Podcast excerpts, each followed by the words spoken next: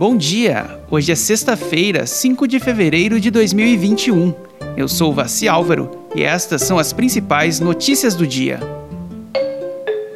Selos de turismo responsável distribuídos pelo Brasil.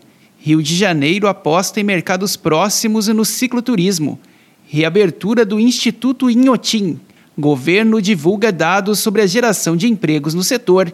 E tarifa média doméstica de 2020 foi a menor da história. Estes são os assuntos do dia no FRT Cast. Vem com a gente!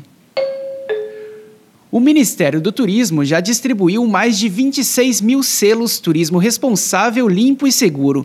Este reconhecimento é conquistado por estabelecimentos que declaram assumir os protocolos contra a Covid-19. A medida é uma maneira de estimular a retomada do turismo no país, mas de forma segura para quem viaja e para quem trabalha no setor.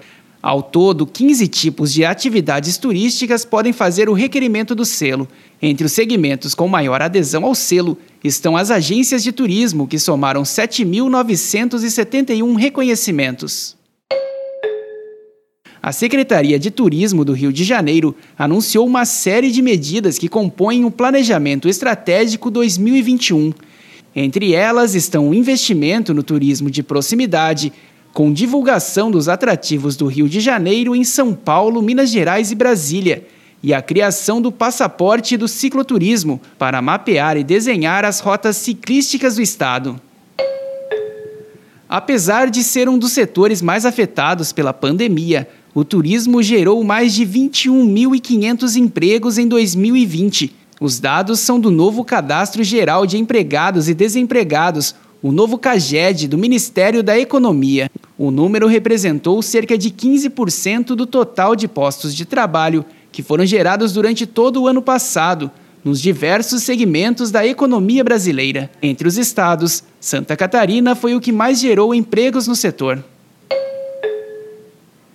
O Instituto de Arte Contemporânea Inhotim em Brumadinho, Minas Gerais, anunciou que retornará às suas atividades nesta sexta-feira. O museu estava fechado desde o dia 7 de janeiro, após um decreto da prefeitura da cidade proibir atividades não essenciais. Com a reabertura do comércio em Brumadinho, o Instituto Inhotim deverá funcionar às sextas, sábados, domingos e feriados.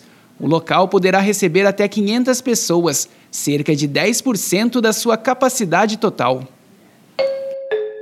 Em 2020, a tarifa doméstica média da aviação comercial brasileira foi de R$ 367,52. Em valores reais, considerando a inflação pelo IPCA, a tarifa é a menor desde 2002, primeiro ano da série histórica registrada pela Agência Nacional de Aviação Civil, a ANAC. A média do ano passado representa uma queda de 15,1% na comparação com a tarifa de 2019 e quebra uma série de duas altas de 2018 e 2019. As informações não incluem o mês de dezembro de 2020, que ainda não teve dados divulgados. E este foi o FRT Cast de hoje. Para saber mais sobre os assuntos, clique nos links da publicação. Um excelente fim de semana a todos e até segunda-feira!